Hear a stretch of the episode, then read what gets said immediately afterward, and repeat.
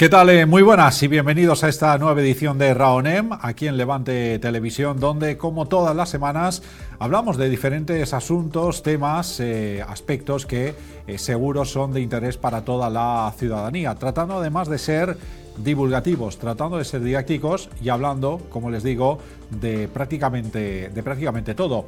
En el programa de esta semana les vamos a hablar de residuos, les vamos a hablar de materias primas, les vamos a hablar de tecnología, de economía circular y además lo vamos a hacer con los amigos de una empresa, Grine, que eh, tienen cosas muy interesantes que contarnos y además una empresa que tiene su particular historia eh, con un pasado yo creo que muy interesante y sobre todo con un futuro, como se suele decir, por conquistar. Para hablar de todo esto, hoy contamos aquí en la presencia, con la presencia en este plató de Raonen de Levante Televisión con Juan José Hernández Samaniego, que es CEO de esta empresa de Grine. ¿Qué tal, Juan José? Muy buenas y bienvenido a Ronem aquí a Levante Televisión. Muy buenos días. Nada, muy bien. Encantado de estar aquí con vosotros. Será un placer compartir nuestras experiencias. Claro que sí. Bueno, ahora entraremos seguro en materia, pero un poco para abrir la lata, como se suele decir, eh, cuéntanos un poquito qué es, qué es Grine. Bueno, Grine actualmente es una ingeniería dedicada al desarrollo de tecnología para el tratamiento de residuos que en la actualidad acaban en vertedero y darles una valorización química fundamentalmente para obtener nuevas materias primas que puedan entrar en, el, marco de la economía circular. ¿eh? Precisamente ese argot ¿no? de economía circular que a lo mejor hace unos años no resultaba para la gran mayoría esto que es. Ahora afortunadamente mucha gente ya, ya sabe lo que es, pero existe, como bien dices, Juan José, una, una gran vinculación con esto, ¿no? Sí, absolutamente. Y afortunadamente es así. ¿eh? Hace años no, no se sabía, aunque la economía circular ha existido siempre, porque realmente ya cuando éramos pequeños íbamos con, la, con los cascos de, de, cristal, ¿verdad? Pero afortunadamente eso se ha extendido y a día de hoy, pues incluso en las grandes cantidades de residuos que genera el ser humano, se puede llegar a unos grados de valorización muy altas dentro del marco de la economía circular, que no es ni más ni menos que volver a darles un uso a los residuos. ¿eh? Ahora entraremos en más detalles, pero es importante la didáctica incluso desde edades pequeñas, ¿no? Ya estamos viendo a niños que en los colegios empiezan ya a conocer todo esto, ¿no? Que es, que es mega importante. Sí, sí, bueno, eh, se ha puesto muy de moda el reciclar los tapones de la botella, ¿verdad? Eh, pues esto, desde, si se inculca desde pequeño, pues ya va en el ADN, es mucho más sencillo y, nuestros hijos pues ya, eh, oye papá, sepárame el plástico del cartón, del orgánico, lo tienen interiorizado.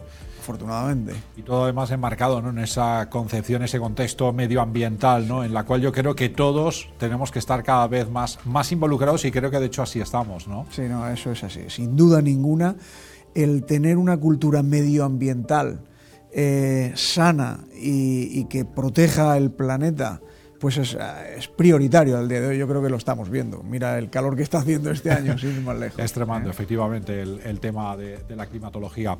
Eh, ¿Para qué tipos de residuos están diseñadas las plantas de Grine? Bien, esa es una buena pregunta porque en, nuestro caso nos dedicamos, bueno, la economía circular marca una jerarquía de residuos en la que primero tienes que separar en origen, Luego eh, tienes que reciclar mecánicamente todo aquello que sea susceptible de ser reciclado mecánicamente y finalmente queda lo que se llama la fracción rechazo, que es lo que a día de hoy o acaba en vertedero o acaba siendo incinerado. Esa fracción que a día de hoy ya no tiene una vida útil es la que desde Grine hemos centrado los esfuerzos para desarrollar la tecnología y poder tratarla y convertirla en nuevas materias primas. Esa es la fracción en la que nosotros trabajamos. ¿Cuál sería entonces esa diferencia? Hablabas de incineración entre la tecnología de Grine y la incineración pura y dura. Bien, una incineración, como su propio nombre indica, lo que hace es quemar. Quema materia orgánica y en el mejor de los casos, o en algunos casos, se obtiene una energía, o bien térmica o bien, o bien eh, eléctrica. En nuestro caso, lo que hacemos es transformar ese residuo en nuevos materiales por ejemplo, en aceite de pirólisis, que es un, algo similar al petróleo refinado, para que se pueda obtener nuevos plásticos en lugar de usar el petróleo. Se obtienen unos biochar, es decir, unos carbones activos para que se pueden usar como, por ejemplo, absorbente de olores, eh, como reestructuradores de suelo.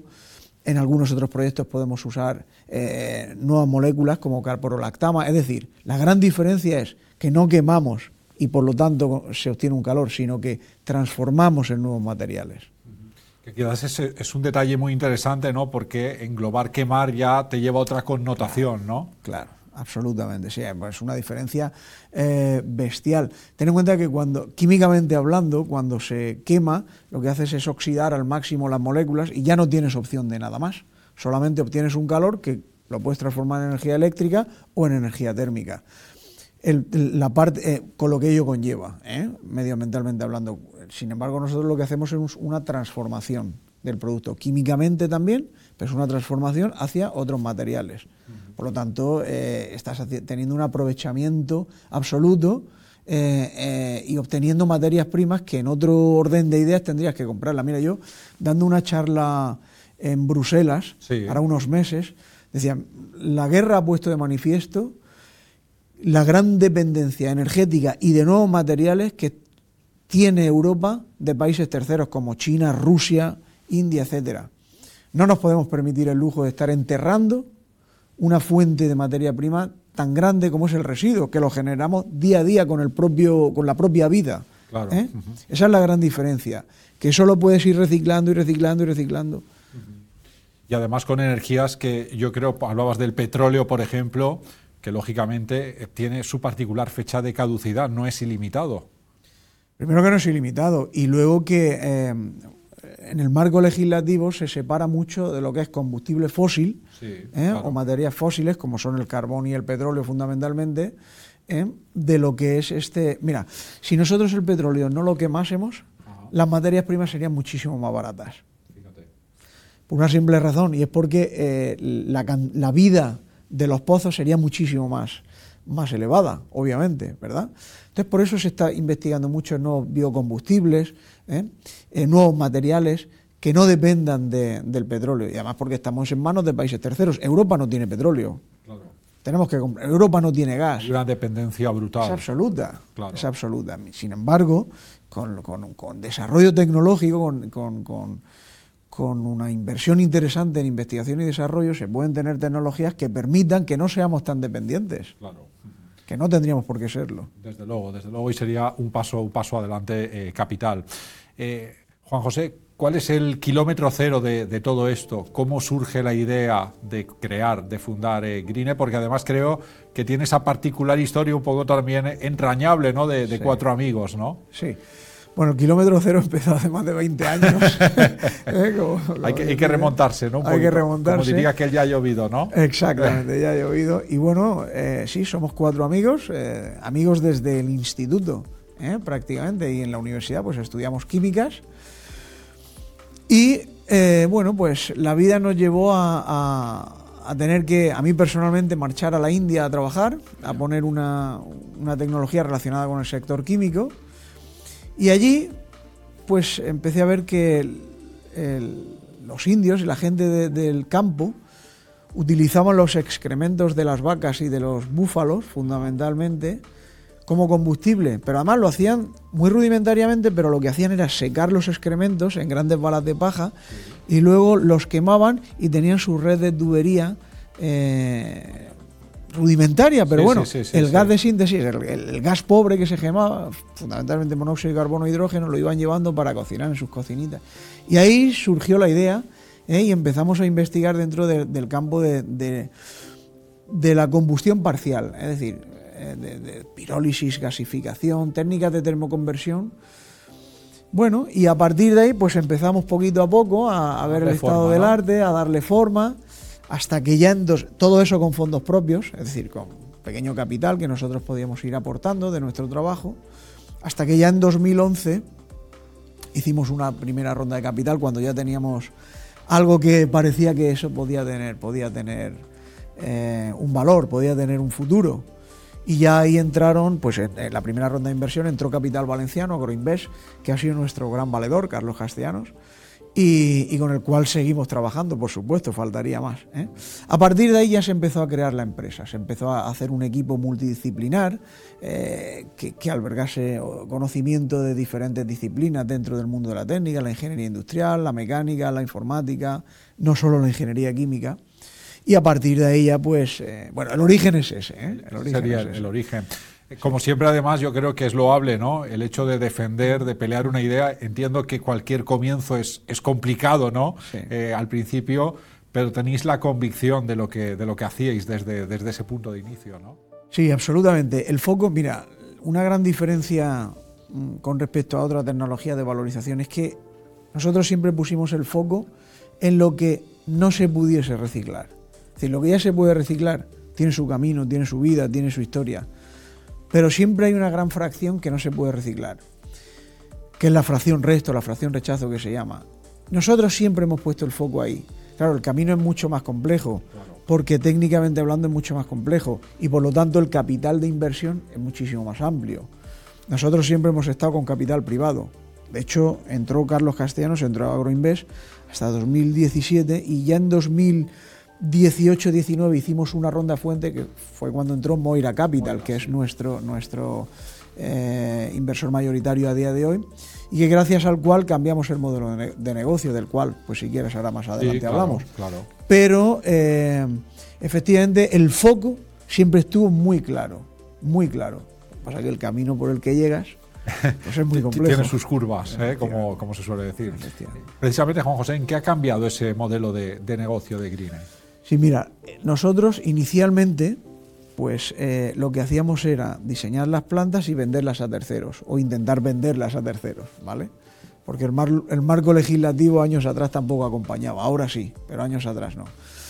Entonces vendíamos la planta y hasta ahí llegaba el modelo, ¿eh? como una ingeniería cualquiera. Sin embargo, con la entrada de Moira Capital, ahí Javier Loizaga, su presidente, tuvo una, una buena visión y fue cambiar el modelo de negocio a ser inversores dentro de nuestros propios proyectos. Y me explico. En lugar de vender la tecnología, nosotros ahora estudiamos un proyecto. Si el proyecto es interesante y tiene una rentabilidad adecuada, se crea una sociedad, una SPV, en la que nosotros tomamos mayoría, ¿vale? Y Grine Ingeniería le vende toda la planta, ya en, un contrato de, de, EPC que se llama, en un llave en mano completa, a esa SPV y nosotros nos quedamos gestionándola siempre en mayoría. Llegamos a tomar incluso hasta el 100%. Claro, este modelo necesita un capital inversivo, eh, eh, intensivo mucho más fuerte, pero con los modelos eh, que tenemos y con la entrada de, Moira, pues se consiguió cerrar un vehículo interesante para hacer esto y así estamos trabajando afortunadamente. Juan José, ¿qué es lo que más os ha costado para lograr ese ascenso, esa progresión, ese crecimiento de la compañía eh, con el paso de los años? Porque me imagino que ahora hablamos de, como tú hablabas, ¿no? de, un ascenso eh, claro, eh, con ese cambio de modelo de negocio, con esa entrada de capitales y demás, pero todo esto lleva peajes, lleva un coste ¿no? humano, personal, económico, en todos los sentidos. ¿Qué sería lo que más ha podido costar? Mira, esto lo voy a enlazar con lo del camino crítico que comentabas antes. Lo que más ha costado es conseguir la inversión. Nosotros a día de hoy llevamos más de 25 millones de euros invertidos en desarrollo técnico. Que se dice pronto, ¿eh? Que se dice pronto. Eso ha sido a costa de conseguir microéxitos tecnológicos, de ir creando una compañía y de ir sacrificando, evidentemente, pues el capital, las acciones que los fundadores teníamos. Nosotros empezamos con el 100% y tenemos un 12%. Sin embargo, eso no nos ha importado nunca, porque el fin estaba claro, es decir, yo necesito un capital, yo necesito una cuestión y tengo que llegar allí. Cueste lo que cueste, me cueste el 100%, no, evidentemente. Lógicamente, claro, ¿Eh? claro. Pero cueste lo que cueste, porque a día de hoy tengo una compañía que vale mucho más de lo que, de lo que empezó. Entonces tú tienes que conseguir el capital necesario y por supuesto demostrando microéxitos que la tecnología. Microéxitos me refiero a nivel de avance tecnológico. Es decir, tú partes de un, TRL, que se llama 1, y tienes que ir subiendo. A día de hoy estamos en TRL 9. Pero eso tienes que irlo consiguiendo, pum, pum, pum, paso a paso. Y cuando lo vas consiguiendo paso a paso y estás dispuesto a sacrificarte y, a ir creando la compañía, las cosas avanzan. Las cosas avanzan y el capital llega. ¿eh? Pero vamos, esa, mezcla ha sido es, eh, lo que más ha costado y yo creo que también ha sido el punto clave de que a día de hoy podamos estar donde estamos. Y conociendo un poco, por lo que nos estás comentando, esa filosofía, la idea es seguir ¿no? E, en, esta, en esta línea, ¿no? No cueste lo que cueste, lógicamente al 100%, pero, pero dando ese, ese esfuerzo y esa capacidad máxima. ¿no? Sin trabajo, sin esfuerzo, es imposible llegar a, nada. Pero en este campo, en el campo de la investigación química, es muy compleja porque, bueno, todo cuesta muchísimo dinero. Tienes que tener, rodearte de los mejores. A día de, nosotros empezamos cuatro, a día de hoy somos casi 100 en la ingeniería, ¿vale? Tenemos ya varias sociedades, muchas, en las que estamos estudiando proyectos, algunos ya en construcción. Entonces, pero tú tienes que intentar Aquí es muy importante tener un capital humano importante. Nosotros creemos mucho en el capital humano, en, el talento, en la retención del talento. Invertimos muchas horas, mucho tiempo en esto porque es fundamental. Y no tirar la toalla, nunca. Ahora mismo, en este año, en ahora mismo, ¿en qué proyectos estáis trabajando actualmente, Juanjo? Nosotros ahora mismo tenemos un pipeline muy grande pero ya que estemos en fase de, en fase de construcción, ya estamos en dos. Estamos construyendo en Toledo, estamos construyendo en Asomozas, en, Galicia, ¿vale? Y si todo va bien, empezaremos a construir tres plantas más a lo largo del año, ¿vale? Pero además de eso, estamos en, tramitación para, para, la obtención de autorizaciones ambientales y demás de tres plantas más y esperamos meter unas cuantas más dentro de este año. Es decir, tenemos un pipeline de proyectos afortunadamente. Mira, te voy a dar un dato. El horizonte 2030, en términos de residuos, la Unión Europea marca que no más del 10% de residuos de lo que va a las plantas de tratamiento de residuos acaba en vertedero. En España estamos por encima del 50% en la media. Fíjate si tenemos que poner o tenemos potencialidad de poder montar plantas solo en España. Claro.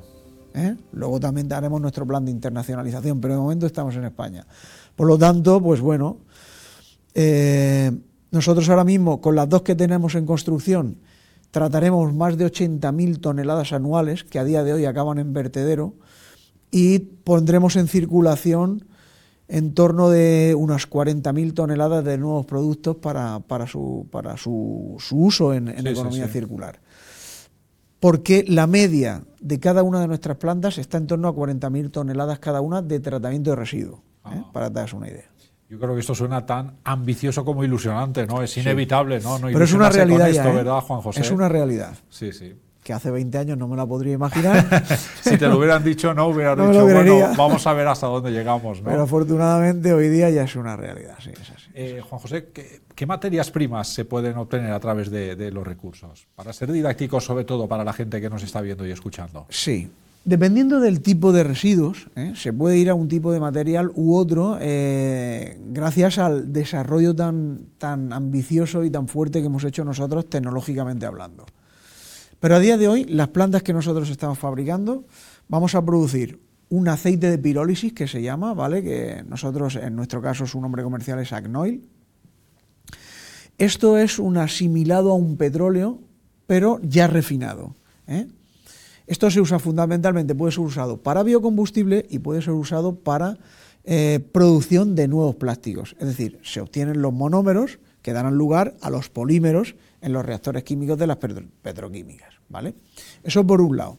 Por otro lado, se pueden usar se pueden obtener biocarbones. Por ejemplo, si tú estás usando biomasas o materias orgánicas de desechos de comida, etcétera, etcétera, puedes utilizar, puedes conseguir unos carbones que a día de hoy se sustituyen, si se utilizan como combustible, si se, sustituyen por el coque, por el carbón de coque, y reducen la huella de carbono. Por lo tanto, eh, tienen una contribución medioambiental. Pero también se pueden eh, obtener, se pueden eh, gasificar para obtener lo que se llama carbones activos, que se utilizan como el carbón activo pues, en desodorantes, de absorbentes de olores y en producción de muchos compuestos que necesitan el carbón activo. Hay otros, por ejemplo, cuando se obtienen, cuando se obtiene otro tipo de plásticos, otro tipo de polímeros, nylon y tal, se pueden obtener caprolactamas, por ejemplo, para producir nuevamente poliamidas, ¿vale? Es decir, hay un gran abanico de opciones, siempre dentro del sector químico, de obtención de nuevos materiales para no tener que recurrir a combustibles fósiles. Pero a día de hoy nuestros proyectos van a estos, a estos que te comento. ¿Uno de ellos también podría ser el hidrógeno? Por supuesto que sí. De hecho, nosotros estamos en proyectos de desarrollo, en investigación, muy ambiciosos y muy correctos para producción de hidrógeno verde, pero aquí va el dato, la producción de hidrógeno verde que nosotros proponemos no es a un coste elevadísimo. Mira, el hidrógeno que se consume en el mundo, que es lo que llaman hidrógeno gris, su coste de producción es en torno a 1,7 euros el kilo. El hidrógeno verde que tanto se, pro, sí, que se está hablando por electrolisis está por encima de 4,5 o 5 euros kilo. Eso hace que la industria no sea productiva. ¿Me explico? El proyecto nuestro va a producir por debajo de 2 euros kilo. Estamos en fase de desarrollo. O sea que todavía tiene aún un amplio campo por delante, ¿no? Eh, tiene recorrido, pero pequeño, porque estamos muy cerca. Eh, en poco tiempo estaremos en disposición de poder fabricar. Seguro, seguro, seguro que así será. Eh, para ir acabando, plazo medio largo, hablamos de 5 o 10 años. ¿Cuáles son los grandes objetivos que os habéis fijado desde Grine? Bien, nosotros ir ampliando el pool de residuos, es decir, si ahora mismo estamos en fracción rechazo, pues eh, seguir con nuestra investigación y poder conseguir más cantidad de materias primas, ¿eh? más puras, más definidas. Por supuesto, contribuir, sin duda ninguna, a que el objetivo 2030 sea una realidad, es decir, a que no más del 10% acabe en vertedero. Y por supuesto, y cómo no, a ser un referente, a ser un referente en la valorización material en nuestro país porque creemos firmemente que podemos tener una dependencia muchísimo menor de la que hoy día tenemos de países terceros. Por supuesto que sí. Y ya la última cuestión, más a título personal. Hemos hablado de esta ascensión, de esta progresión de la empresa de, hace 20 años. A nivel personal, eh, Juan José, me imagino que es una satisfacción ¿no? Eh, el ver cómo ha ido cambiando, cómo habéis ido evolucionando, creciendo, de esa idea que surgió de cuatro amigos gestada, de esa experiencia que nos comentabas tan interesante en, la India. Eso me imagino que a nivel de enriquecimiento también personal de uno, debes de sentir un, enorme orgullo, ¿no? De ti y de toda esa gente que empezó contigo, ¿no? Sí, sí, absolutamente. Estamos muy orgullosos. Primero porque es un sueño hecho realidad, ¿vale? Que no siempre se consigue. Eh, tener una buena idea y poder llevarla a cabo y además crecer tanto como afortunadamente nosotros lo estamos haciendo y con las perspectivas que tenemos. Pero además estamos muy contentos porque creemos que nuestro proyecto es una contribución a nuestro planeta, aunque sea un grano de arena, pero es una contribución a que las cosas se pueden hacer bien, se pueden hacer mejor y a creer en un futuro muchísimo más limpio del que hoy tenemos. Entonces, eso realmente es bestial ¿eh? para nosotros, sí, por supuesto, orgullosísimos. Y además yo creo que un espejo, ¿no? Y puede servir tú también, ¿no? De estímulo para esa gente que tenga una idea de decir, tengo esto, voy a ver si emprendo y a ver hasta dónde puedo llegar, ¿no? Eh, sois un ejemplo, ¿no? Pero yo creo que puede ser también ese empujón que, pueden necesitar, ¿no? Ese consejo que podríamos dar también a la gente que pueda tener una idea, ¿no? Por supuesto, o sea, cuando uno tiene una idea, que más que una idea es un sueño, porque tú puedes tener ideas, pues tengo esta idea, a ver si me hago rico, a ver si no sé qué, ¿no? claro, claro. ¿verdad? Pero si realmente es un sueño que tienes, no tires la toalla. Encuentra el camino, porque los caminos pueden ser múltiples. Muchos tendrán un muro por el que tendrás que dar la vuelta. Pero si no abandonas, y yo llevo más de 20 años, ¿eh? se consigue, se consigue, sin duda ninguna. Pues con eso nos vamos a quedar. Juan José Hernández Samaniego, CEO de Grine, que ha sido un auténtico placer que nos hayas acompañado en este Raunem aquí en Levante Televisión. Que enhorabuena y felicidades por toda esa trayectoria y desde luego que mucha suerte, estamos convencidos que van a ser muchos éxitos en los años, en los años venideros. El placer ha sido mío. Muchísimas Hasta la próxima. Gracias. Pues nosotros nos vamos a marchar hoy conociendo a esta interesante empresa Grine, esa idea, ese proyecto que ya lleva ese gran camino hecho y como nos ha comentado además su CEO, con todavía mucho, mucho por hacer y además con la firmeza de que, de que lo van a conseguir. Gracias, como siempre, por su atención. Volveremos con más Ronem la próxima semana. Hasta luego. Adiós.